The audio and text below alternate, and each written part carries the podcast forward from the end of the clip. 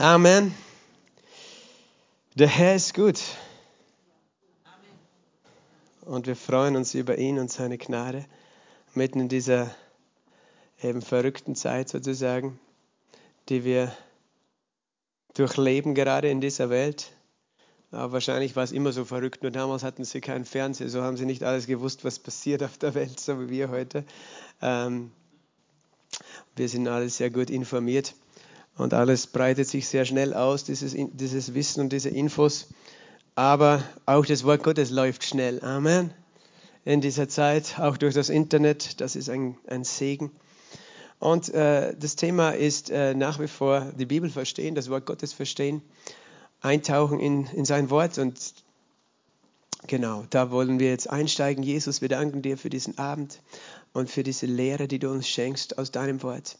Wir loben und preisen dich, Herr. Wir kommen zur Ruhe vor dir, vor deinen Füßen. Und wir geben diese Zeit in deine Hand. Wir erwarten, dass du uns lehrst und dass du uns führst. Und wir segnen dein Wort. Sprich zu uns, Heiliger Geist, in Jesu Namen. Amen. Es ist mir warm geworden. Genau. Lass uns aufschlagen, 2. Johannesbrief, Kapitel 1, Vers 9. 2. Johannesbrief, Kapitel 1, Vers 9. Jeder, der weitergeht und nicht in der Lehre des Christus bleibt, hat Gott nicht. Wenn der Lehre bleibt, hat sowohl den Vater als auch den Sohn. Jeder, der in der Lehre bleibt, hat sowohl den Vater als auch den Sohn. Jeder, der weitergeht, nicht darin bleibt, hat nicht den Vater und auch nicht den Sohn. Und warum äh, habe ich diesen Vers gelesen? Das Thema ist eben die Bibel verstehen und wir wollen ein bisschen jetzt hineinschauen in das Thema die Bibel auslegen, wie, wie man sie richtig auslegt. Und natürlich, äh, das ist, äh, wenn du ein Theologiestudium machst oder eine Bibelschule, das ist eigentlich ein recht langer Kurs und ich werde jetzt nicht alle Prinzipien der Auslegung mit euch durchgehen, sondern nur ein paar sozusagen ganz besonders wichtige Themen. Aber wir, wir glauben an das Wort, wir danken dem Herrn für das Wort, das wir haben, aber wir wollen es auch verstehen. Das war mein großes Gebet wie ich gläubig geworden bin. Ich möchte die Bibel verstehen und kennenlernen. Bevor ich gläubig war, war ich auch, äh, ich war wohl christlich geprägt, aber ich war auch in New Age und Esoterik interessiert. Weißt du, ich habe ich hab Bücher gelesen ähm, mit geheimen Offenbarungen, äh, auch über, über Jesus. Und ähm, wo gelehrt wird, was Jesus wirklich noch gelehrt hat, was halt nicht alles in der Bibel steht, weil da natürlich gab es Böse, die das zensuriert haben, die nicht wollten, dass wir das alles wissen. Und, und dieses geheime Wissen, ne? Esoterik heißt ja geheimes Wissen. Ähm, und das hat mich damals eben noch fasziniert, bevor ich gläubig war, weil ich dachte, ja, da gibt es sicher noch mehr, was wir nicht wissen.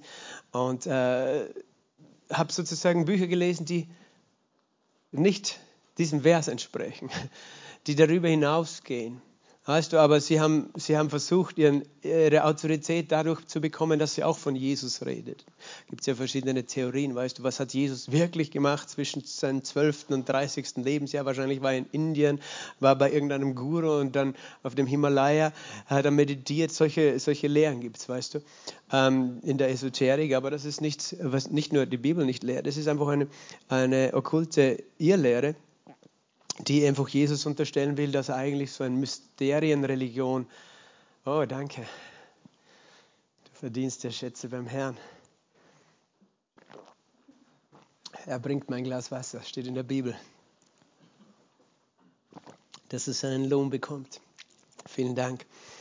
Ähm, genau, also es gibt alle möglichen Dinge, weißt du, die gesagt werden zusätzlich. Äh, manche Dinge sind ja sehr krass oder irgendwie ganz klar. Ähm, aber manches ist ein bisschen subtiler. Aber wenn wir die Bibel auslegen, dann müssen wir zuerst einmal akzeptieren, dass dieses Wort auf eine Art und Weise vollkommene Offenbarung Gottes beinhaltet. Die ganze Bibel. Weil wenn wir, das, wenn wir das verwerfen, dann kommen wir schon auf dünnes Eis. Das hat Johannes hier gesagt, jeder, der weitergeht und nicht in der Lehre des Christus bleibt, der hat Gott nicht. Wer in der Lehre bleibt, der hat sowohl den Vater als auch den Sohn. Und du könntest natürlich sagen, ja, woher wissen wir das, ähm, dass, dass es so ist, wie es ist? Ja, du kannst natürlich immer diskutieren und argumentieren. Am Ende des Tages ist es eine Vertrauensentscheidung. Ich vertraue dir, Gott, dass diese Bücher, so wie du sie äh, aufgeschrieben hast, dass das kein Zufall ist. Es gibt ja auch noch Bücher, weißt du, es gibt, äh, wir haben ja 66 Bücher in der Bibel, von Genesis zu, bis Offenbarung. Ähm, es gibt manche Bibeln, die haben noch ein paar mehr Bücher, nämlich die sogenannten Apokryphenschriften. Nämlich Apokryph bedeutet, da ist der Verfasser unbekannt. Ähm, und äh, die sind dann teilweise noch dabei. Das Interessante ist natürlich, diese Bücher, die sind Teil, teils der jüdischen Überlieferung, jetzt im, in der, im Alten Bund sind die, der, im Alten Testament, sind Teil der jüdischen Überlieferung, aber äh, es gibt eben Bücher, die werden anerkannt als von Gott inspiriert und andere, die sind eben nicht von Gott inspiriert. Die sind geschrieben und man kann vielleicht auch was daraus lernen, aber es ist interessant, warum die auch in den Bibeln teilweise hinzugefügt wurden, weil im, im Zuge der Reformation zum Beispiel, ähm, ja, Martin Luther hat ja die Bibel auch übersetzt, und zwar nur die 66 Bücher, was ja eine Meisterleistung ist, oder? In so kurzer Zeit, dass es diese ganze Bibel übersetzt hat. Ähm, und, und es gab ja eben Lehren oder eben Irrlehren in der Kirche damals, sowie, dass man für die Toten nicht nur betet, sondern sogar Geld bezahlt. Und dafür gibt es ja keine biblische Aufforderung.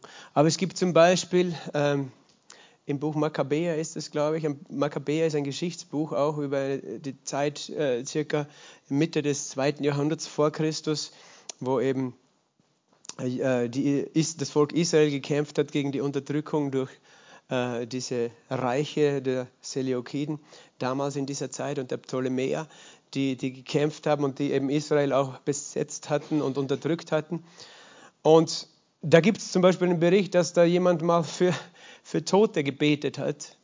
Und deswegen wurde das Buch hinzugefügt, weil sie sagen, schau, da, da steht das auch drin. Die haben auch für Tote gebetet. Und selbst wenn das geschehen ist, ist es keine biblische Lehre, dass man für Tote betet. Ne? Weil die Menschen damals haben auch nicht alles so gemacht, wie es ursprünglich gesagt war äh, in den zehn Geboten. Weil in, im Buch Mose heißt ja ganz klar, du sollst keine Toten beschwören. Und das ist ein Teil davon, von dieser Aufforderung.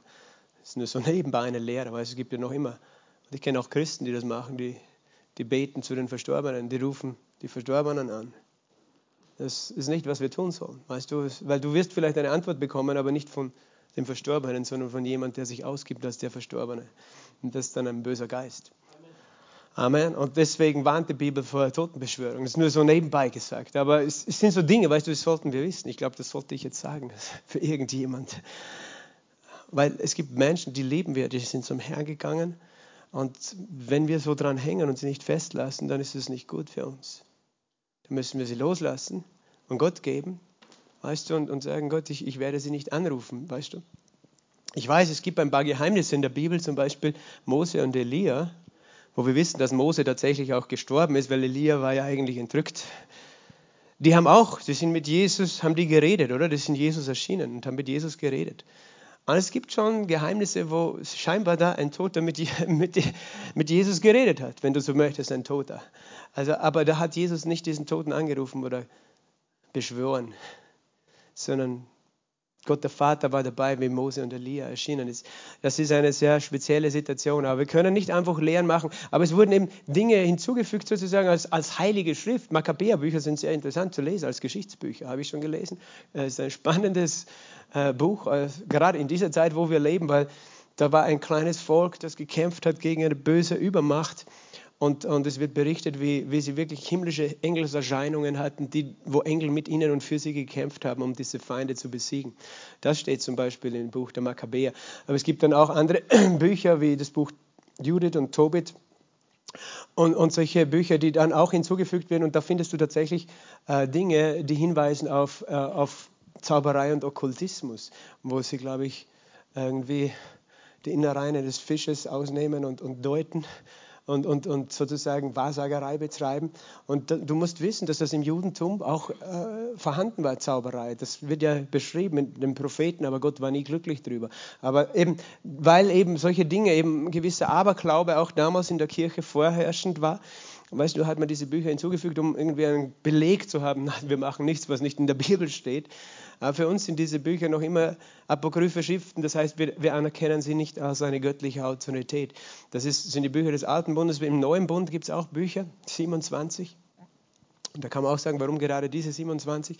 Das nennt man die kanonische Schrift. Da haben sich die, die Frühkirche, die Urkirche hat sich darauf geeinigt, dass das Bücher sind, die Gott möchte, ähm, dass sie sozusagen diesen Kanon bilden, diese Sammlung der Bücher des Neuen Testamentes, obwohl es noch andere Briefe gegeben hat und auch apokryphe Briefe, viele Briefe gegeben hat in der, in der Urkirche, in der Frühkirche. Eins der Probleme war in der Frühkirche, dass es ganz, ganz viele äh, schon ihr Lehren gegeben hat, in sehr früher Zeit. Und viele haben sich zum Beispiel, die haben Briefe geschrieben und sich ausgegeben als Paulus, als Petrus oder sonst wer. Und, und es gab schon ganz viel, auch was so herumkursiert ist. Aber bei diesen Briefen kannte man ganz sicher die Urheberschaft. Und äh, letztlich haben sie sich geeinigt auf diese 27 Bücher des Neuen Testamentes. Und äh, die, der Kanon wurde abgeschlossen. Kanon eben diese Sammlung der Bücher. Und wir können jetzt sagen, okay, wir vertrauen, dass das fertig ist, das Wort Gottes, dass nichts wir hinzufügen müssen. Und interessant, ich habe euch schon äh, gesagt, gibt es äh, in, in der Bibel ein Buch, das Buch Jesaja, das, also wir haben jetzt 39 plus 27 Bücher, 39 im Alten Testament, 27 im Neuen. Im Buch Jesaja hast du 66 Kapitel und es ist interessant, äh, dass nach dem 39. Kapitel kommt das 40. Kapitel, klar. Und im 40. Kapitel wird der Messias angekündigt. Und, und es, äh, es wird angekündigt, diese, äh, diese weil vorher geht es auch viel um Gericht über verschiedene Völker. Und dann wird angekündigt, was Gott auch, äh, wie, er das Heil bringen und aufrichten möchte. Und es ist, es ist als ob ein es ein Spiegel wäre, der gesamten Bibel, weil du hast 39 Bücher, die ein bisschen mehr das Gericht und das Alte Testament repräsentieren.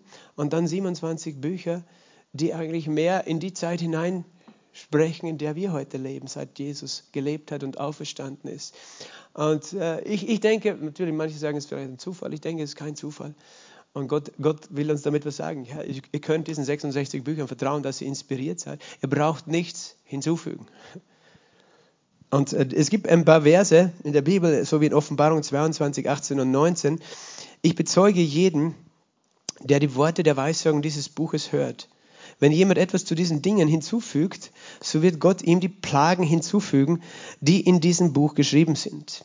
Und wenn jemand etwas von den Worten dieses Buches, der Weissagung, des Buches dieser Weissagung wegnimmt, so wird Gott seinen Teil wegnehmen von dem Baum des Lebens und aus der heiligen Stadt, von denen in diesem Buch geschrieben ist. Es ist einer der letzten Verse im Buch der Offenbarung, also im letzten Buch der Bibel, wo wir eine Warnung lesen, dass wir nichts hinzufügen und nichts wegnehmen sollen. Jetzt könnte man natürlich auch argumentieren, ja, das bezieht sich äh, auf das Buch der Offenbarung. Ja, als erstes bezieht sich auf das Buch der Offenbarung. Aber ich habe schon das letzte Mal erklärt, es gibt mehrere Ebenen der Anwendung. Die unmittelbare, und dann die prophetische und dann die persönliche. Persönliche heißt einfach, was bedeutet es jetzt für mich? Äh, wie kann ich das in meinem geistlichen Leben anwenden? Ich kann Gott vertrauen, dass alles schon äh, niedergeschrieben ist. Aber eben die, äh, die, die unmittelbare ist natürlich eben das Buch der Offenbarung, warnt, dass du das nicht verfälscht. Und das ist sozusagen auch eine, ein Ausdruck, hey, das ist ein, ein Buch, das darfst du glauben und Gott wollte, dass genau so geschrieben ist und du sollst es nicht verändern. Es ist ein heiliges prophetisches Buch, aber auch, ich glaube, die ganze Bibel ist gemeint. Und da gibt es nämlich andere Aussagen, nämlich Sprüche 30,6 ist ein Beispiel. Füge zu seinen Worten nichts hinzu, damit er dich nicht überführt und du als Lügner dastehst. Füge nichts hinzu zu seinen Worten. Hat schon, weißt du, hat schon Adam gemacht oder Eva, einer von den beiden hat etwas hinzugefügt zu den Worten. Gott hat gesagt, ihr sollt von diesem Baum nicht essen. Und Eva hat gesagt zur Schlange, nein, Gott hat gesagt, wir sollen nicht essen und sie nicht berühren. Also da fängt das Problem an, wenn wir gar nicht mehr genau wissen, was Gott gesagt hat. Und dann fügen wir noch was hinzu und machen Dinge, ähm, die dann einfach äh, ein bisschen, weißt du, die Wahrheit verfälschen. Und wir wollen einfach Gott glauben, füge nichts hinzu. 5. Mose 4, Vers 2. 5. Mose 4, Vers 2, ihr sollt nichts hinzufügen zu dem Wort, das ich euch gebiete, und sollt nichts davon wegnehmen, damit ihr die Gebote des Herrn, eures Gottes, haltet, die ich euch gebiete. Okay, wir haben ja schon über die Autorität der Schrift geredet, dass die Bibel sozusagen, dass wir sie glauben können. Und wie gesagt, da könnte man noch viel tiefer hineingehen in diese Studien. Ich glaube, da gibt es auch tolle YouTube-Kanäle, die über die Glaubwürdigkeit der Bibel eben ganz äh, ausführlich lehren. Aber was hat das jetzt mit Auslegung der Schrift zu tun? Es hat damit zu tun, dass wir, äh, um die Schrift zu verstehen, nicht außerhalb von der Schrift gehen müssen, sondern dass wir die Schrift durch die Schrift verstehen können. Es hat natürlich auch mit etwas anderes zu tun, nämlich dass das, was in der Schrift steht, ähm, dass egal was wir für eine Lehre haben, sie muss durch die Schrift belegbar sein. Egal, was wir dann als Auslegung äh, auf den Tisch servieren, so, das ist jetzt meine Auslegung, was Gott sagen möchte, es muss zusammenpassen mit der Bibel.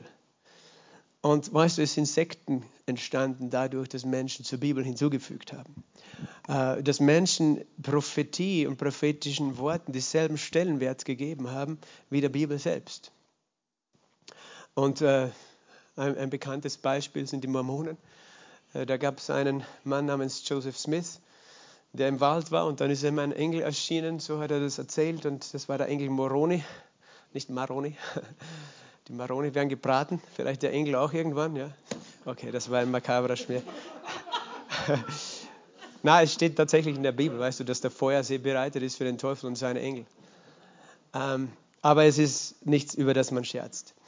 Aber es ist einfach der Name, Moroni, ein bisschen, ja, Okay, der Engel Moroni hat ihm einfach äh, sozusagen prophetische Offenbarung gegeben und er hat das niedergeschrieben in dem Buch Mormon. Und dieses Buch Mormon hat den gleichen Stellenwert wie die Heilige Schrift. Und das heißt, er hat hinzugefügt und seine eigene Lehre gemacht. Und äh, es ist eine ganz verdrehte Lehre, ganz verrückte Lehre. Der, an der Oberfläche kommt es zuerst so rüber, als ob das auch Christ, christliche Lehre ist. Aber wenn du die tiefer eintauchst, das ist total abgespaced. Ähm, aber weißt du, wenn wir das, wir müssen für uns diese Entscheidung treffen, weil Menschen sozusagen ähm, können verführt werden und verwirrt werden. Das ist natürlich ein krasses Beispiel von Verführung. Es gibt auch eine andere christliche Denomination, äh, die hat eine Prophetin namens Ellen G. White, äh, die auch ganz viele prophetische Offenbarungen sozusagen hat und die sind genauso zu verstehen, so heilig wie das Wort Gottes, was die gesagt hat. Und er hat zum Beispiel gesagt, dass man den Sabbat unbedingt halten muss und vegetarisch leben muss, damit man das Heil erlangt. Aber das heißt, sie ist nicht in der Lehre des Christus geblieben, sondern weitergegangen. Und, und ansonsten, weißt du, das meiste, was diese christliche Gruppe, ich sage den Namen nicht, ähm, lehrt, ist eigentlich, äh, da ist ganz viel Evangelium dabei, aber auch vieles, wo eigentlich alter Bund und neuer Bund vermischt ist und eben Dinge, äh, Menschen verwirren. Und wenn man sich dann eben auf prophetische äh, Offenbarung beruft, weißt du, und, und es gibt andere Beispiele von nicht so bekannten christlichen Gruppierungen, weißt du, wo Menschen gesagt haben, ich, ich habe das Wort des Herrn und Dinge gelehrt haben, die außerhalb des Wortes sind. Und im besten Fall versucht haben, irgendwie das Wort dorthin zu verdrehen, aber letztlich, wir legen die Schrift durch die Schrift aus und die Auslegung muss mit der Schrift, mit der gesamten Schrift übereinstimmen, mit dem Zeugnis der gesamten Schrift übereinstimmen. Und äh, das heißt, wenn wir eben etwas verstehen wollen, dann müssen wir einerseits schauen, was steht noch in der Bibel über dieses Thema. Was sagt die Bibel noch zu diesen Sachen? Und auf der anderen Seite müssen wir auch immer verstehen, wer dieses Buch inspiriert hat. Das ist wer? Der Heilige Geist. Amen. Der Heilige Geist hat dieses Buch inspiriert, weil das haben wir ganz am Anfang schon gelesen, diesen Vers, oder? In 2. Timotheus 3,16. Alle Schrift ist von Gott eingegeben und nützlich zur Lehre und zur Überführung, zur Zurechtweisung, zur Unterweisung in der Gerechtigkeit, damit der Mensch Gottes richtig sei, ausgerichtet, ausgerüstet für jedes gute Werk. Also alle Schrift ist von Gott, dem Heiligen Geist, eingehaucht. Das ist der Geist Gottes. Oder eben im zweiten Petrusbrief, im ersten Kapitel, steht das auch am Ende irgendwo, dass äh, von Gott her redeten Menschen durch den Heiligen Geist. Das heißt, wir können den Heiligen Geist fragen, wenn wir was verstehen wollen, oder? Und deswegen glaube ich, weißt du, dass Gemeinden, die den Heiligen Geist und sein Wirken ablehnen, sich schwerer tun werden, die Bibel auszulegen, als die, die sagen, Heiliger Geist, wir brauchen deine Hilfe. Und das heißt nicht, dass wir, weißt du, eben dann sagen auf einmal, wir haben Prophetien, die überhaupt nicht mehr mit der Bibel zusammenpassen. Aber ich glaube an, die, an den Heiligen Geist, der uns lehrt. Jesus hat gesagt, der Heilige Geist, Johannes 14, 26, wird euch alles lehren und euch an alles erinnern, was ich euch gesagt habe. Der Heilige Geist, er lehrt uns, weißt du, wie er uns lehrt? 1. Korinther 2, äh, Vers 13, 1. Korinther 2, Vers 13, davon reden wir auch nicht in Worten gelehrt durch menschliche Weisheit, sondern in Worten gelehrt durch den Geist, indem wir Geistliches durch Geistliches deuten. Das Wort Gottes ist Geist. Das Wort Gottes ist Geist und Leben. Das Wort, ist, Wort Gottes ist geistlich. Und Geistliches kannst du nicht mit dem menschlichen Verstand verstehen. Das ist ein Problem, weißt du, warum wir Bibelauslegung nicht nur einfach mit dem äh, mit menschlichem Verstand auch machen können, sondern wo wir die Hilfe des Heiligen Geistes brauchen. Ich habe das schon erzählt, ich hatte jemanden, einen Schulkollegen, der hat die Bibel schon gelesen als 16-Jähriger, hat dann Theologie studiert, aber am Ende hat er nicht mehr an Gott geglaubt. Weil wenn du mit dem Verstand Gott erklären und alles erklären möchtest und die Wunder erklären möchtest, äh, das, äh, dann bist du begrenzt. Der Verstand, der kann diese Dinge nicht einordnen. Du musst es mit dem Herzen verstehen, was Gott getan hat, warum er es getan hat, was er gelehrt hat. Äh, es wird einfach vieles, äh, weißt du, du kann, kannst Theologie studieren, aber das macht dich noch nicht zu jemand, der Gottes Wort äh, versteht. Sonst, sonst gibt es diesen Spruch, der Theolog bis sich der Balkenbog. Nichts gegen Theologie, ich liebe Theologie, aber weißt du, wenn Theologie bedeutet, dass unser Verstand äh, dominiert und wir denken, mit dem Verstand können wir alles verstehen.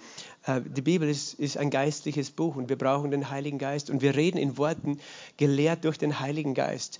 Welche Worte gibt uns der Heilige Geist? Halleluja.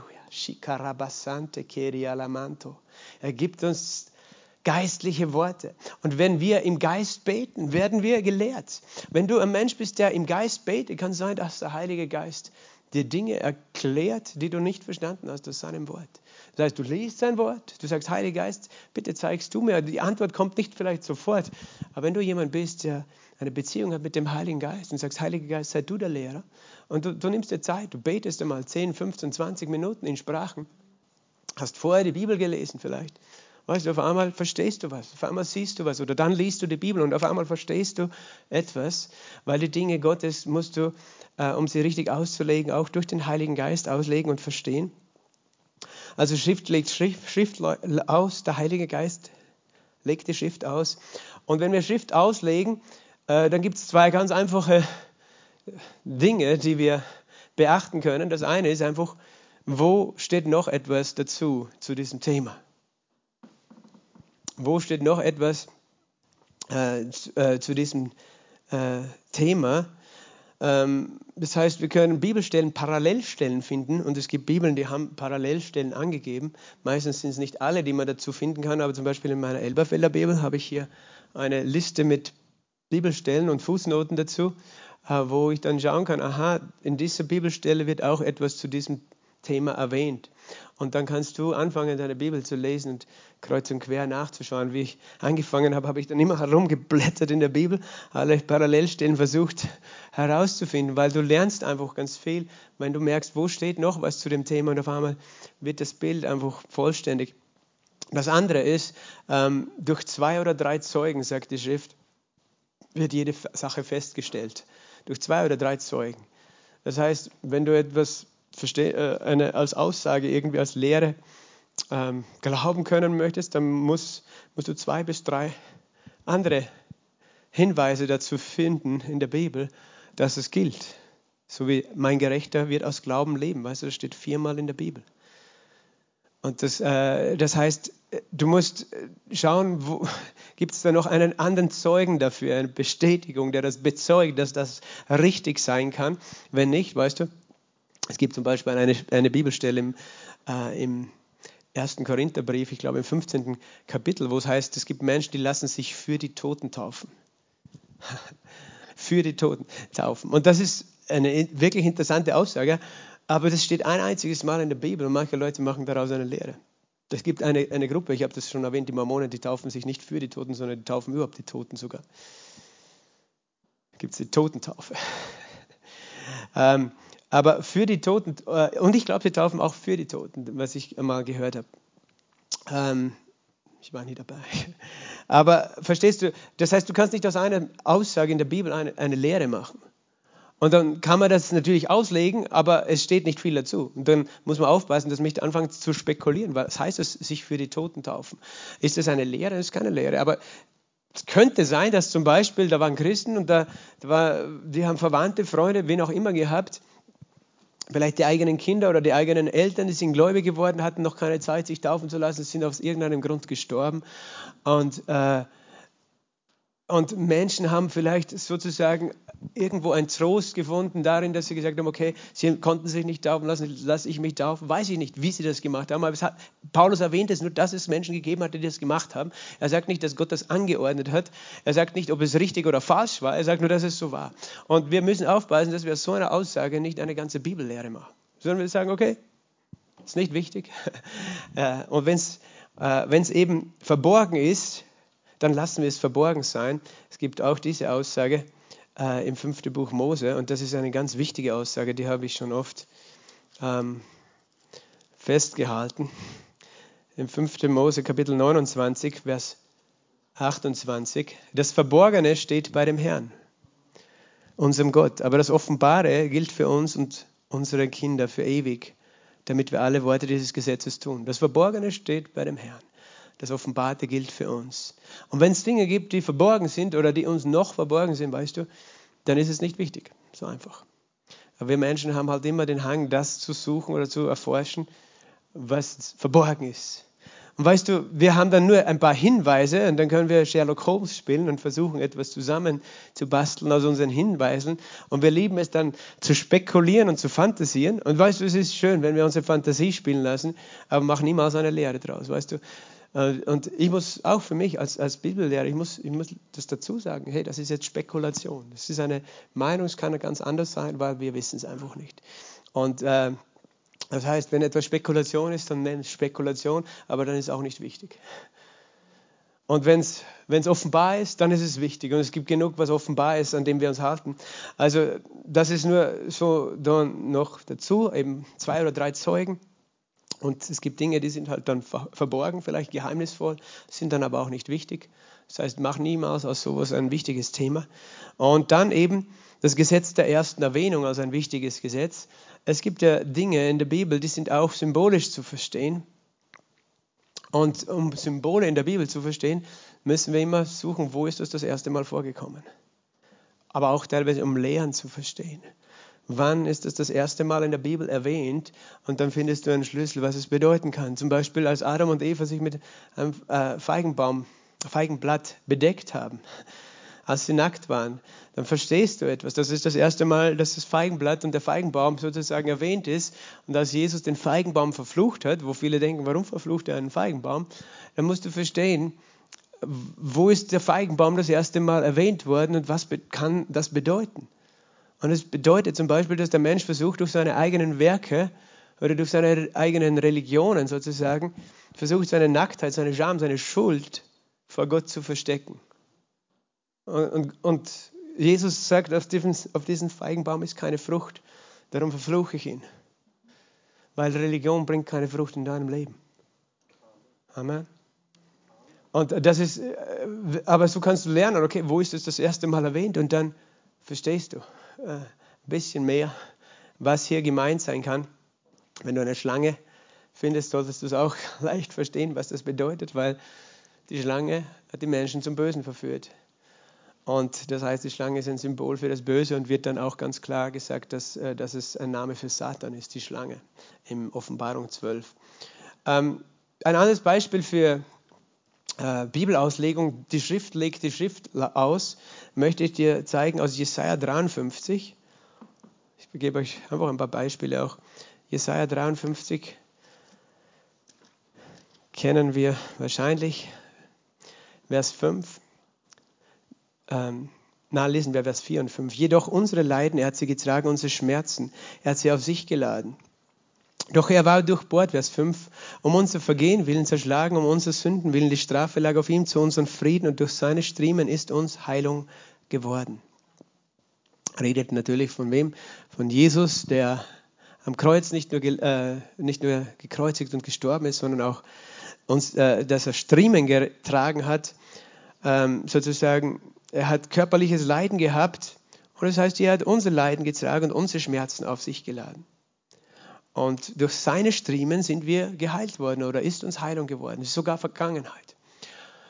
Und da gab es dann einen Diskurs oder gibt es vielleicht noch immer von, von Leuten, die sagen, Weißt du, das kann nicht von körperlicher Heilung die Rede sein, sondern das ist gemeint, das, das seelische, geistliche Leiden des Menschen, der gesündigt hat, der leidet. Und diese, dieses, die Leiden der Sünde hat Jesus getragen, aber sicher nicht die körperlichen, weil sonst wäre es ja so, wenn ein Mensch sich bekehrt in dem Moment, wo, wo er Jesus annimmt, seine Sünden vergeben sind, müsste er geheilt sein.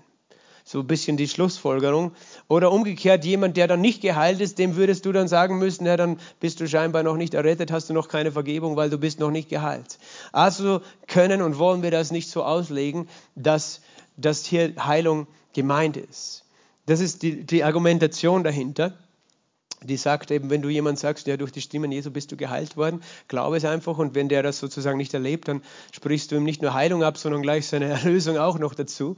Ähm, äh, wir, wir sehen das natürlich ganz anders, weil wir äh, verstehen, dass Glaube heißt, ich bin überzeugt von etwas, das ich nicht sehe, auch wenn ich es noch nicht sehe. Aber es ist gar nicht der Grund, warum ich das so auslege, sondern warum lege ich, warum kann ich sagen, dass hier, Sie sagen eben dieses Wort, unsere Leiden, er hat sie getragen, unsere Schmerzen, er hat sie auf sich geladen. Das redet nicht von körperlichen Krankheiten, sondern von seelischen, geistlichen Schmerzen. Das heißt, ich sage mal so, der Feind will dich jetzt berauben von deiner Heilung oder von dem, dass du glaubst, dass Jesus dein Heiler ist. Dass er nicht nur deine Sünde, sondern auch deine Krankheit getragen hat. Aber dann schlagst du auf in der Bibel, in Matthäus 8, und du legst die Bibel durch die Bibel aus. Matthäus 8, Vers 16 und 17, da heißt, als es aber Abend geworden war, brachten sie viele Besessene zu ihm, und er trieb die Geister aus mit seinem Wort und heilte alle Leidenden also Jesus heilte alle Leidenden. Er trieb, viele Bef äh, also er trieb die Geister aus, er heilte alle Leidenden. Jetzt könnte man vielleicht auch sagen, ja, aber vielleicht waren das nicht die körperlich Leidenden. Aber wenn du Matthäus 8 liest, das ganze Kapitel, das heißt, wir lesen im Kontext, das ist gleich der nächste Punkt, kommst du darauf, dass Jesus ja wohl auch körperliche Leiden geheilt hat. Also es waren auf jeden Fall welche dabei. Und das heißt, damit, Vers 17, damit erfüllt würde, was durch den Propheten Jesaja geredet ist, der spricht, er selbst nahm unsere Schwachheiten und trug unsere Krankheiten. Das heißt, Petrus, nein, nicht Petrus, Matthäus bestätigt hier, dass Jesaja 53 eine Prophetie ist darauf, dass Jesus als der Erlöser Kranke heilt. Und dass er sie heilt und sie deswegen heilen kann, weil er auch aufs Kreuz gehen wird und ihre Krankheiten tragen wird. Das heißt, wir legen die Schrift durch die Schrift aus und wir haben ein ganz klares Zeugnis, dass er sozusagen unser Heiler ist und sein will und dass Jesaja 53 von Heilung spricht. Und auch 1. Petrus 2,24 zitiert Jesaja 53 und sagt eben, durch seine Striemen sind wir geheilt worden. Und im Griechischen steht hier das Wort, das für Heilung verwendet wird. Ähm, das heißt, äh, lass dich nicht beirren, weißt du, nur weil Menschen irgendwas sagen, sondern lern selber in die Bibel einzutauchen und sagen, okay, was sagt das Wort selber? Äh, was steht sozusagen, wie legt die Bibel sich selber aus? Und dann wirst du drauf kommen, die ganze Bibel ist perfekt. Und alles passt am Ende zusammen. Aber das ist eben ein Prozess, wo wir reinfinden müssen. Äh, ein weiterer Punkt für Bibelauslegung, der ganz wichtig ist, ist der Kontext. Kontext. Kontext bedeutet nichts anderes als Textzusammenhang. Der Zusammenhang. Der Zusammenhang, in dem etwas geschrieben wird. Und wenn du Dinge aus dem Zusammenhang reißt, dann kannst du ganz leicht sie verdrehen. Das heißt, äh, im Englischen heißt es, Kontext ist King. äh, wenn du irgendwas liest, einen Vers, dann schaust du immer mal auf den Zusammenhang. Aber bevor du noch auf den Zusammenhang schaust, musst du auch äh, äh, verstehen, es gibt gewisse Fragen, die du immer stellen kannst. Die eine Frage ist, wer spricht hier? Wer sagt hier was? Wer schreibt, äh, wer, wer drückt da was aus? Wer spricht zu wem? Wer ist die Zielgruppe? Weißt du, es gibt ja auch einen Vers, der heißt weiche Satan. Und du musst verstehen, es spricht nicht zu dir, sondern du musst den Kontext verstehen. Sonst nimmst du diesen Vers und denkst, okay, Gott nennt mich so. Nein, er nennt dich nicht so. Ähm, wer spricht, zu wem spricht er? Was spricht er? Was ist der Inhalt? Und warum spricht er? Was, was will er damit erreichen? Oder was ist das Ziel, die Absicht, das Motiv dahinter? Und das, das ist das eine, wer was zu wem und warum oder wieso. Diese Frage kannst du immer stellen. Und das, die kannst du manchmal direkt äh, schon sehen, ist leicht. Manchmal musst du ein paar Verse weiter vor, ein paar Verse weiter hinten lesen, damit du diese Fragen beantworten kannst. Manchmal, und dann schaust du weiter, was, um was geht es in dem ganzen Kapitel, in dem ganzen Abschnitt, um was geht es in dem ganzen Brief zum Beispiel, der hier geschrieben steht. Und dann am Ende, um was geht es äh, in dem ganzen Neuen Testament und dann, um was geht es in der ganzen Bibel. Soll ich, soll ich ein Beispiel euch geben? Äh, ein Beispiel ist äh, Hebräer Kapitel 10. Ähm, ich lese ab Vers 26. Wenn wir mutwillig sündigen, nachdem wir, wir, die Erkenntnis der Wahrheit empfangen haben, bleibt kein Schlachtopfer für Sünden mehr übrig, sondern nur ein furchtbares Erwarten des Gerichts und der Eifer eines Feuers, das die Widersacher verzehren wird. Hat jemand das Gesetz Mose verworfen, stirbt er ohne Barmherzigkeit auf zwei oder drei Zeugen hin. Wie viel schlimmere Strafe meint ihr, wird der verdienen, der den Sohn Gottes mit Füßen getreten und das Blut des Bundes, durch das er geheiligt wurde, für gemein erachtet und den Geist der Gnade geschmäht hat. Und dann steht noch weiter unten, es ist furchtbar in die Hände des lebendigen Gottes zu fallen. Wow, das ist eine harte Aussage, oder? Ich kann jetzt diesen Vers aus dem Zusammenhang nehmen und dir sagen, wenn du mutwillig sündigst, dann gibt es für dich nur mehr die Hölle. Wow, das ist, wenn ich jetzt nur diese, weißt du, diese Vers rausnehme, aber es ist nicht, was hier steht sondern ich muss den Kontext kennen. Und deswegen ist mir das so wichtig, weil vielleicht hast du das Vers schon mal gelesen. Und dann denkst du, schnell weiterlesen, kann ich drüber nachdenken, weil irgendwie verunsichert mich das. Oder du fängst an zu grübeln, hey Gott, ich glaube, ich bin total verloren. Und der Teufel kommt und wird dich verdammen und dich fertig machen. und dann musst du verstehen, den Kontext, wer spricht dir zu wem, weißt du, und warum. Und was ist die Botschaft? Die, die Botschaft ist, es gibt eine Art von Sünde, ähm, sozusagen, die verdienen eine ganz schlimme Strafe und ein Erwarten des Gerichts und da gibt es keine Gnade mehr für diese Sünde. Das ist so der Inhalt. Aber was ist der Zusammenhang? Weißt du, im Zusammenhang, wenn du das ganze Kapitel 10 liest, liest du schon vorher, dass durch das Blut Jesu wir für immer vollkommen gemacht sind. Für immer vollkommen. Für immer. Vollkommen. Wenn du äh, weitergehst noch in den Kapiteln, Kapitel 9 sagt, wir haben eine ewige Erlösung. Von was redet es dann? Da musst du fragen, wer spricht hier? Wahrscheinlich war es Paulus, aber da gibt es Meinungsverschiedenheiten, wer es war. Der hat zu wem gesprochen? Ist, welcher Brief ist es? Der Hebräerbrief. Er spricht an Hebräer. Das sind Juden und Judenchristen. Und er, er hat eine Botschaft für Menschen mit einem jüdischen Hintergrund. Und auch wenn du weiterliest, kommst du drauf in dem Kontext, um was es hier geht?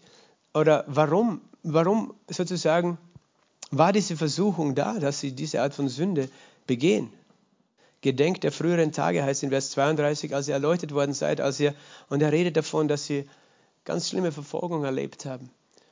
Und es zeigt uns, dass dieser Hebräerbrief, wenn du den ganzen Brief hernimmst, eigentlich darüber geht, dass, dass es ein Vergleich ist zwischen dem alten und dem neuen Bund, zwischen Jesus, der größer ist als Mose. Und dass es hier um, um, um Menschen geht, die in Gefahr waren, das Werk Jesu abzulehnen.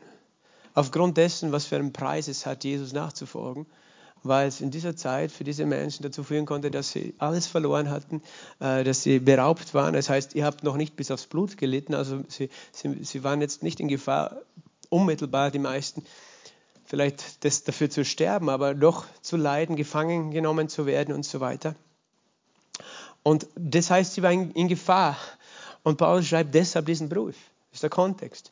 Und dann ist die Frage, welche Sünde, von welcher Sünde redet er? Und dieses, das steht eigentlich hier, wenn du die Bibel liest. Was war die Sünde? Dass sie den Geist der Gnade geschmäht haben, hätten. Oder dass jemand in Gefahr ist, den Geist der Gnade schmähen. Was heißt den Geist der Gnade schmähen? Den Heiligen Geist ablehnen. Und wir finden ein Beispiel dafür. Und dann fangst du an, die ganze Bibel anzuschauen. Was steht da noch? Über den Geist der Gnade schmähen. Es gibt ein Beispiel, dass Jesus Dämonen ausgetrieben haben, äh, hat und sie haben gesagt, du hast es mit dem Teufel gemacht. Und Jesus hat gesagt, nein, ich habe es durch den Finger Gottes, durch den Heiligen Geist gemacht. Und Jesus hat gesagt, es gibt Vergebung für jede Sünde. Aber wenn du den Geist Gottes lässt, das gibt es keine Vergebung. Und weißt du, auch da kannst du dann überlegen, ja, siehst du, da gibt eine, eine Sünde, die, die wird nicht vergeben, aber was ist eigentlich gemeint? Weißt du, der Heilige Geist, was tut er? Er überführt die Welt von Sünde. Er zeigt ihnen, du brauchst Jesus. Und wenn der Heilige Geist dir zeigt, du brauchst Jesus, ohne ihn bist du verloren, und du diesen Heiligen Geist zurückweist und sagst, ich, ich kann ohne Jesus weiterleben, dann, dann stößt du deine ganze Erlösung zurück.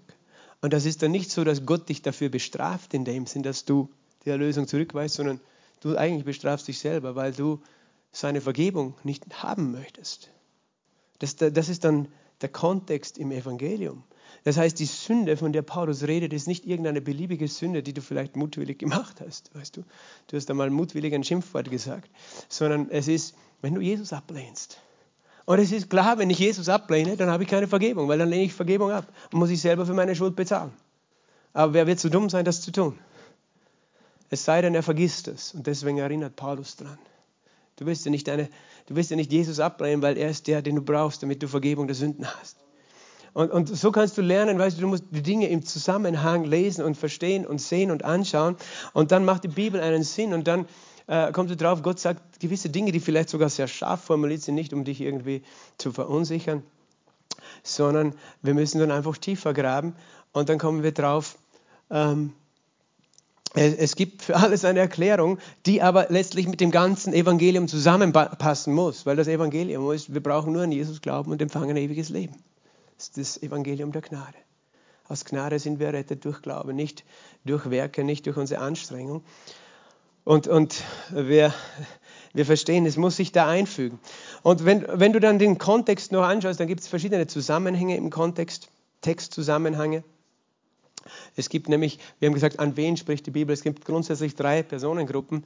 Ich glaube, im, im 1. Korintherbrief, Kapitel ähm, 11, ähm, Vers 1 steht das seit, äh, wie heißt das? Ich, ich, lese es euch vor. Äh, na, Kapitel 10, Vers 32. Seid unanstößig sowohl für Juden, Griechen als auch für die Gemeinde Gottes. Gott unterscheidet in drei Personengruppen. Es gibt Juden, das sind die, die im Gesetz im Alten Bund leben, äh, das Volk Gottes. Es gibt die Griechen, die Heiden, die Nationen und es gibt die Gemeinde Gottes. Und es gibt verschiedene Aussagen in der Bibel. Die einen sprechen zu Juden, die anderen sprechen zu Heiden, die anderen sprechen zu den Christen. Es gibt noch eine andere Kategorie, das sind nämlich die Engel und die Dämonen, wo irgendjemand zu einem Engel oder zu einem äh, oder Jesus sogar zum Teufel spricht, Satan weiche. Aber, aber grundsätzlich diese drei Personengruppen, Israel, die Heiden und die Gemeinde. Dann eben, das, ist, das heißt, es gibt den unmittelbaren Textzusammenhang, an wen ist er gerichtet?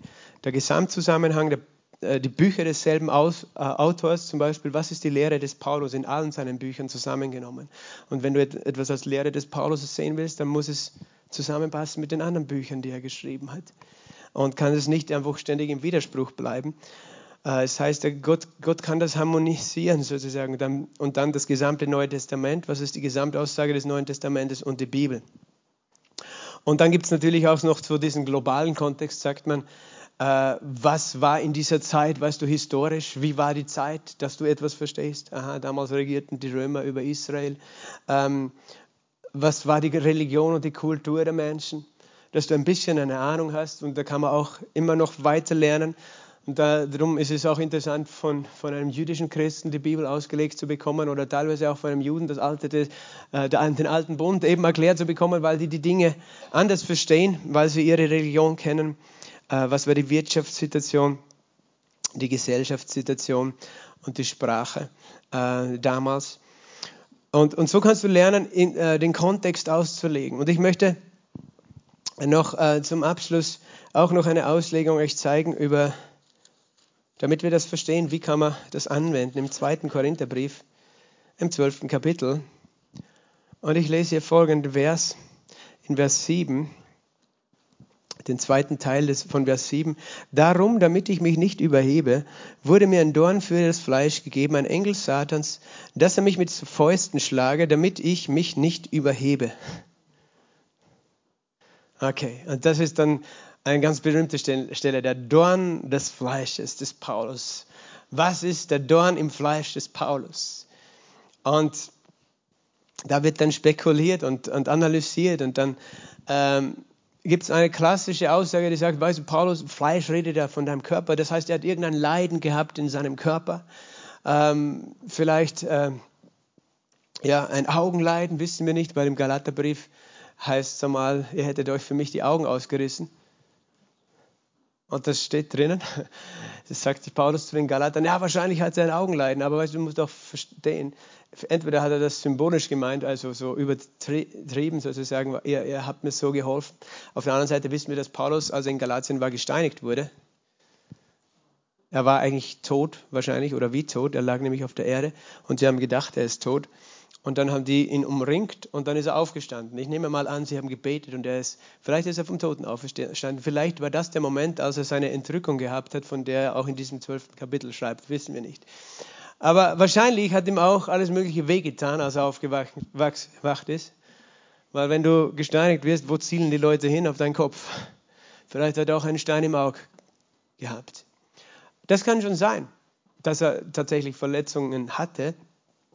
Aber weißt du, es wird dann teilweise so argumentiert, warum wird das ja auch gesagt, weißt du, Gott äh, will uns heiligen. Paulus war ein heiliger Mann, aber damit er heilig werden konnte, musste er auch körperlich leiden und er musste körperliches Leiden ertragen. Und deswegen ist es gut, wenn du krank bist und wahrscheinlich ist die Krankheit noch von Gott, weil dann wirst du so wie Paulus auch ein ganz ein Heiliger. Wenn, wenn es so wäre, dann wäre das Krankenhaus voll von Heiligen, oder? Aber weißt du, manche Menschen verfluchen Gott, wenn sie krank sind. Und das heißt, wir können jetzt versuchen, unsere eigene Meinung da hineinzulesen oder wir sagen, okay, was, was ist eigentlich der Zusammenhang? Und der erste Zusammenhang, den ich hier sehe, ist, Paulus selbst erklärt es, er sagt, der Dorn für das Fleisch beispiellich ist was? Ein Engel Satans. Ein Engel Satans. Das heißt, Angelos ist das Wort äh, für Engel. Das kann heißen ein Engel oder es kann auch heißen ein Gesandter, ein Botschafter. Könnte theoretisch ein Mensch auch repräsentieren. Aber die Sache ist die, von wem wurde der geschickt? Von Satan. Das heißt, wer war der Urheber des Problems von Paulus? War das Gott oder der Teufel? Satan war das. Das ist immer schon ein ganz wichtiger Punkt, dass wir den Zusammenhang lesen. Paulus erklärt es ja selber. Der Dorn für das Fleisch, das ist ein Engel Satans. Das ist, das, der Teufel hat mir entweder ein unsichtbares oder ein sichtbares Wesen entgegengesandt, dass, dass er mich mit Fäusten schlage. Und das kann man natürlich auch versuchen zu verstehen, symbolisch oder, äh, oder eben ist es buchstäblich zu verstehen, dass er im Bett lag und ein Dämon ihn geboxt hat. Das äh, lasse ich jetzt deiner Spekulation jetzt einmal. Ähm, warum komme ich auch auf, auf diese Auslegung mit Krankheit?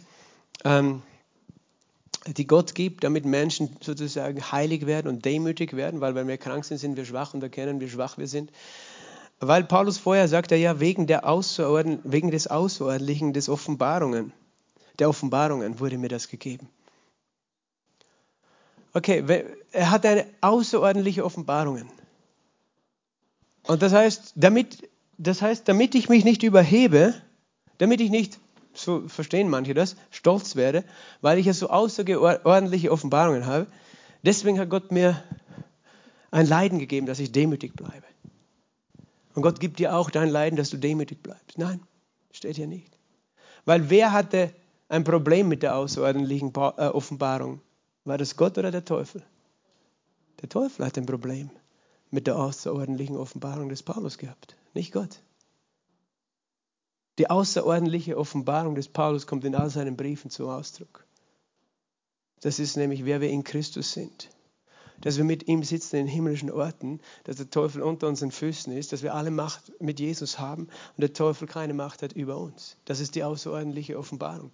Und das hat er gelernt, weil er hat das Evangelium gelernt, nicht von Menschen, sondern durch Offenbarung Jesu Christi. Das sagt er im Galater 2, äh Galater 1. Ähm, und wenn du ein bisschen weiter gehst im Zusammenhang, kannst du weiterlesen, dass er davon redet, wie er im Himmel war und Dinge gesehen und gehört hat, die noch niemand gesehen und gehört hat. Das heißt, er war im Himmel selbst und ist gelehrt worden über die Dinge, die geistlichen Dinge des Himmels und dessen, was wir in Christus empfangen haben. Und er, er hat gesagt, ich habe Dinge gehört und gesehen und so weiter. Und er sagt aber, ich will auf der Erde nicht damit angeben, mit dem, was ich alles im Himmel gesehen habe, sondern eigentlich das, was ich sozusagen gelernt habe, das soll sich durch mein Leben ausdrücken und da will ich nicht sozusagen mich rühmen. Das hat er selber gesagt. Aber er hat gesagt, wegen dieser außerordentlichen Offenbarung hat jemand ein Problem gehabt mit ihm. Und das war der Teufel und nicht Gott. Und es war einer, der wollte, dass, der wollte ihn fertig machen. Und das siehst du in dieser Stelle, dass er sagt, okay, da gab es einen Engel Satans. Und dann äh, kannst du sagen, woher kommt das mit den Dornen. Und da musst du schauen, wo ist dieses Begriff Dornen das erste Mal erwähnt in der Bibel. Das erste Mal ist es erwähnt sozusagen als Fluch äh, im Garten Eden äh, durch den Sündenfall. Das heißt, es war eine Frucht der Sünde, dass Dornen auf der Erde wachsen. Aber symbolisch, wann wurde es das erste Mal sozusagen auch symbolisch verwendet? Ähm, das steht im 4. Mose 33, 55. 4. Mose 33, 55 sagt Gott zum Volk Israel, ihr sollt alle Feinde aus dem Land austreiben, weil sonst werden sie euch zu Dornen in euren Seiten werden, Stacheln in euren Seiten und Dornen in euren Augen. Und sie werden euch bedrängen in dem Land, in dem ihr wohnt. Siehst du, was hier steht? Er sagt, Gott sagt, wenn ihr aus diesem Land, welches Land ist es, das Land Kanaan, nicht alle Feinde vertreibt, dann werden sie euch zu Dornen in euren Augen und zu Stacheln in euren Seiten werden. Es ist interessant, dass wir genau das heute erleben, oder?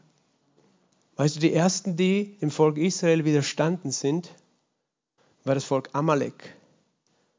Amalek, das Volk Israel war müde von, von wirklich der Sklaverei, sind ausgezogen aus Ägypten. Der Pharao den hatten sie im Meer hinter sich gelassen und die ersten, die ihnen begegnet sind, waren die Amalekiter, die in der Region gelebt haben, auch wo die Philister gelebt haben und die Palästinenser. Und die haben sich ihnen in den Weg gestellt und die wollten dieses müde Volk schlagen und vernichten. Obwohl Amalek, weißt du, ein, ein Nachkomme Abrahams war, von Ketura, glaube ich, von seiner zweiten Frau. Und Sie haben einen Sieg errungen mit, gegen Amalek, aber sie haben sie nicht völlig besiegt. Und Gott hat gesagt, von da an, ich werde, es wird keine Generation geben, die nicht Krieg hat mit Amalek. Und er hat dann Saul beauftragt, den König Saul, dieses Volk auszulöschen. Und Saul war nicht gehorsam. Und es ist einer, äh, und dann hat äh, sozusagen, dann ist einer entkommen auch. Ähm, er war ein ähm, Nachkommen, also der König Agag ist entkommen, aber den hat ja dann Saul, Samuel hingerichtet, der König der Amalekiter, aber einer seiner Nachkommen ist, oder mehrere vielleicht sind entkommen, die sind in das, nach Persien irgendwie gewandert, weil Jahrhunderte später gab es das Volk Israel in Persien durch die Verbannung, weißt du, sind sie dort auch hingekommen. Und da gab es einen Mann namens Haman, der Agagita, ein Nachkomme Agags. Und der hat so einen Hass gehabt auf Israel, dass er wollte sie alle umbringen. In Persien. Aber diese Verschwörung, dieser Plan Satans ist aufgeflogen. Und am Ende ist Haman am, am Galgen gehangen, der Agagita. Es ist interessant, dass dieser Geist der Amalekiter noch heute an derselben Stelle in Israel ist und in Persien.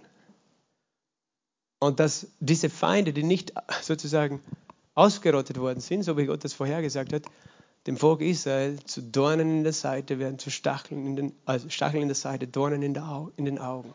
Und es redet einfach für jemanden, der dir ständig, äh, von jemandem, der dir ständig entgegensteht, der dich ständig bekämpft, bekämpft und dir Widerstand gibt. Und jetzt kannst du sagen, okay, ist nur ein Zeuge dafür, aber es gibt zwei weitere, auch äh, braucht man es nicht anschauen, aber Josua 23, 13 und Richter 2, 3 erwähnen dasselbe, dass Gott sagt, wenn ihr nicht alle austreibt aus diesem Land, werden sie später zu euren Feinden werden und sie werden euch immer Probleme machen in diesem Land. Also du siehst, es geht um Feinde und dann schaust du das Leben des Paulus an und kommst drauf, er hat angefangen zu predigen. Zuerst hat er in Jerusalem gepredigt, hat er gleich mit den Hellenisten gestritten. Die, die Apostel mussten ihn wegbringen von Jerusalem. Und als er auf seine erste Missionsreise gegangen ist, weißt du, sobald er irgendwo in einem Ort war, er hat gepredigt das Evangelium, er hat seine außerordentlichen Offenbarungen gepredigt von, äh, von dem Evangelium, das er hatte von Gott. Und sofort, zuerst sind die Juden selbst gegen ihn aufgestanden. Wie gesagt, in Galatien wollten, haben sie ihn gesteinigt. Die sind dann von einem Ort zum anderen, er ist von einem Ort zum anderen, die sind immer hinterher und haben Leute angestachelt gegen Paulus. Und es war wirklich wie eine dämonische Macht, die hinter Paulus war. Und überall, wo er war, hat er Widerstand erlebt. Widerstand erlebt. Und selbst wie dann die Gemeinden gegründet waren, sobald er weg war als Lehrer, weißt du, es sind nicht nur von außen Feinde gekommen, die ihn verfolgt haben, sondern sind falsche Lehrer in die Gemeinde gekommen, in Galatien zum Beispiel, die gesagt haben, nein, nein, das Evangelium, ähm, ja, Jesus rettet, aber ihr müsst euch beschneiden lassen, ihr müsst das Gesetz Mose halten. Sie haben sozusagen weggenommen von der Offenbarung.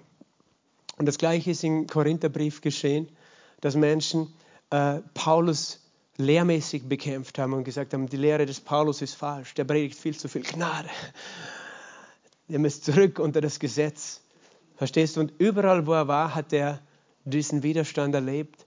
Das heißt, dass er tatsächlich physisch geschlagen worden ist. Davon redet er auch in diesem äh, 2. Korintherbrief, Kapitel 11. Und eben, wenn du den Korintherbrief liest, den zweiten, dann siehst du, er muss sich verteidigen vor den Korinthern, weil sie ihn in Frage stellen, seine Lehre in Frage stellen, weil der Teufel versucht hat, Menschen gegen ihn zu wenden. Und das hat Paulus so bezeichnet wie mit, mir wurde ein Dorn für das Fleisch gegeben, ein Engel Satans, weil der Teufel wollte Paulus fertig machen und nicht Gott. Verstehst du? Und es redet hier nicht von einer Krankheit, die Paulus hat und dass wir ja alle irgendwie auch eine Krankheit tragen müssen, so wie Paulus, damit wir demütig bleiben. Nein, davon redet es nicht. Sondern es redet von einem, einem geistlichen Widerstand, den Paulus erlebt hat. Er hat dreimal den Herrn angerufen, deswegen, dass er von mir ablassen möge. Und weißt du, was Gott dann zu ihm gesagt hat? Meine Gnade genügt dir. Lass dir meine Kraft, äh, meine Kraft kommt in Schwachheit zur Vollendung. Und auch das wird falsch ausgelegt. Es wird so gesagt, weißt du, du sollst leiden und du musst leiden und Gott wird dir Gnade geben, damit du weiter leidest. Das ist nicht gemeint. Paulus wenn Paulus Gott angerufen hat, sozusagen, Herr, ich möchte frei sein von diesen, weißt du, dann ist der Gedanke, was muss ich tun, damit ich den Sieg habe? Und Gott sagt, meine Gnade genügt, damit du den Sieg hast. Wenn du, wenn du nicht glaubst, wenn du glaub, weil vielleicht, weißt du, wenn du, den, wenn du geistlichen Widerstand erlebst, wenn du erlebst, dass die Hölle gegen dich losbricht, dann denkst du vielleicht als erstes, was habe ich falsch gemacht? Was muss ich richtig machen, damit ich da rauskomme? Und du denkst, es hängt an dir und an deiner Leistung und deinen Werken, ob du jetzt überwinden kannst. Und Gott sagt, vertraue allein auf meine Gnade. Es ist meine Gnade, die dich da rausholt. Versuch nicht mit deiner eigenen Kraft den Teufel zu besiegen, der schon besiegt ist. Weil das ist das Außerordentliche der Offenbarung. Dass der Teufel schon entwaffnet ist, auch wenn wir manchmal das Gefühl haben, es schaut so aus dass er uns alle beherrscht, dass er die Welt beherrscht, dass er in Israel sein Unwesen treibt. Und Gott sagt, lass dich nicht beirren. Meine Gnade ist größer, als was du siehst. Ich habe schon den Sieg. Jesus ist schon auferstanden, der Teufel ist schon unter meinen Füßen, aber wir sehen es noch nicht. Aber wir werden es sehen und wir sollen ruhen in seinem Sieg und ruhen in seiner Gnade und sagen, danke Herr für deine Gnade. Ich muss nicht selber kämpfen. Jesus hat für mich gekämpft. Ich kämpfe, ich, ich bin nur eifrig in die Ruhe Gottes hineinzugehen. Das ist ein Beispiel, wie wir diese Bibelstelle auslegen können, aber wie Gott dich auch ermutigen möchte, dass er sagt, wenn Widerstand kommt, dann bin es nicht ich, der dich fertig machen will, der dich klein halten will. Du hast einen Feind, vergiss es nicht. Aber du hast meine Gnade und du brauchst nichts, weil manchmal denken wir, Gott mach irgendwas für mich, damit ich da rauskomme. Aber Gott sagt, ich habe schon alles gemacht am Kreuz. Glaube, dass die Gnade, die vom Kreuz fließt, genug ist für deine Situation. Und deswegen, sagt Paulus, dann rühme ich mich in den Schwachheiten, weil egal, was ich jetzt an Herausforderungen erlebe, das ist eine Gelegenheit für Gott, dass er mit seiner Gnade durchbricht und dass ich seine Herrlichkeit erlebe. Amen. Halleluja. Jesus, wir danken dir für dein Wort und wir danken dir für deine Lehre. Und ich danke dir, Herr, dass du uns Offenbarung und Erkenntnis und Verständnis gibst. Und dass du, Herr, uns die Augen öffnest. Und ich bete für jeden, Herr, dass, dass du so einen Hunger wächst von deinem Wort und dass jeder hier einfach so eine Sehnsucht bekommt, Herr, dich besser zu kennen. Und danke, dass du, Heiliger Geist, unser Lehrer bist, dass wir verstehen, was du uns sagst, Herr. Und dass wir verwandelt werden durch diese Lehre, Herr. Und dass wir einfach wissen, du gibst uns den Sieg, Herr. Und egal was gegen uns kommt, Herr, deine Gnade genügt, Jesus. Ich danke dir, dass dein Wort genug ist, dass wir nichts hinzufügen und nichts wegnehmen müssen, Herr. Aber dass du, Herr, durch den Heiligen Geist Klarheit und Ordnung bringst, Herr. Weil du willst, dass wir im Sieg leben. Wir geben dir alle Ehre, Jesus. Amen. Seid gesegnet.